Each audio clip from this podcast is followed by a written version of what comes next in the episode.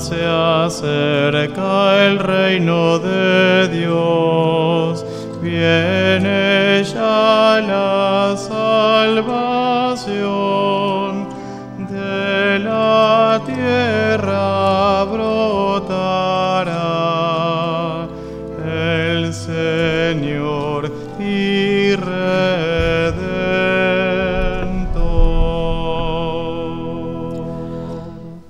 el nombre del Padre, y del Hijo, y del Espíritu Santo.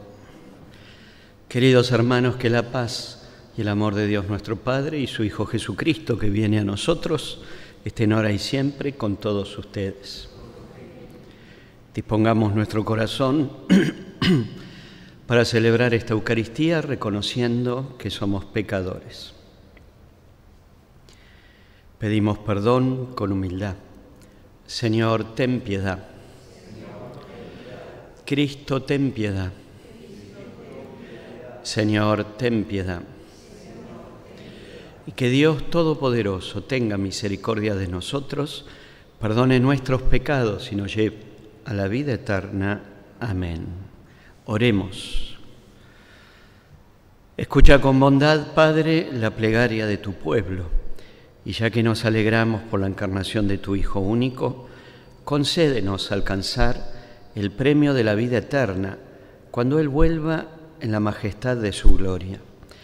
Por nuestro Señor Jesucristo, tu Hijo, que vive y reina contigo en la unidad del Espíritu Santo y es Dios, por los siglos de los siglos. Amén.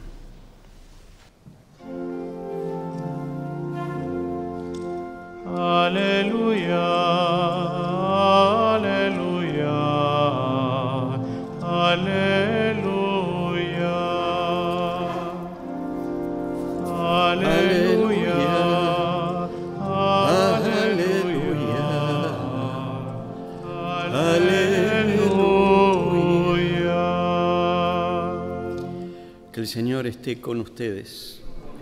Lectura del Santo Evangelio según San Lucas. María partió y fue sin demora a un pueblo de la montaña de Judá. Entró en la casa de Zacarías y saludó a Isabel. Apenas ésta oyó el saludo de María, el niño saltó de alegría en su vientre e Isabel, llena del Espíritu Santo, exclamó, Tú eres bendita entre todas las mujeres y bendito es el fruto de tu vientre. ¿Quién soy yo para que la madre de mi Señor venga a visitarme? Apenas oí tu saludo, el niño saltó de alegría en mi vientre. Feliz de ti por haber creído que se cumplirá lo que te fue anunciado de parte del Señor. Palabra del Señor.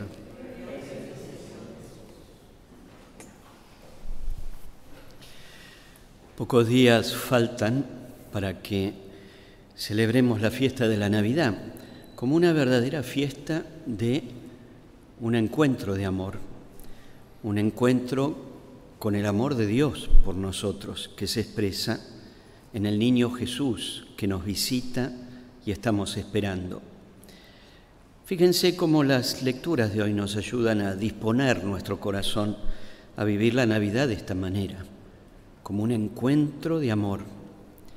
En primer lugar, un bello testimonio del Cantar de los Cantares, un poema de amor escrito en los siglos segundo, tercero antes de Cristo, donde se nos muestra la alegría y la disposición de la esposa que está entusiasmada esperando la llegada de su esposo, después aparentemente de un tiempo prolongado sin verse. Allí este poema nos muestra en detalles de una fina profundidad los elementos propios de un vínculo de amor. Aquí son dos que se aman profundamente y esperan el encuentro como una fiesta gozosa y expresión de amor entre ellos. Pero también después se nos presenta el texto tan lindo de la visitación, donde podemos descubrir dos encuentros que también nos dan señales para disponer nuestro corazón para esta Navidad. Por un lado, el de María con su prima Isabel, donde en esta relación, que sobre todo se da por una expresión de servicio, María sale al encuentro de su prima, ya anciana, con la noticia que está embarazada, en actitud de servicio. Y fíjense, este servicio es como un impulso de dentro del corazón, porque sale María de su casa para atender a Isabel, como destaca el texto, sin demora, apresurada, sin perder el tiempo, apurada por servir a su prima.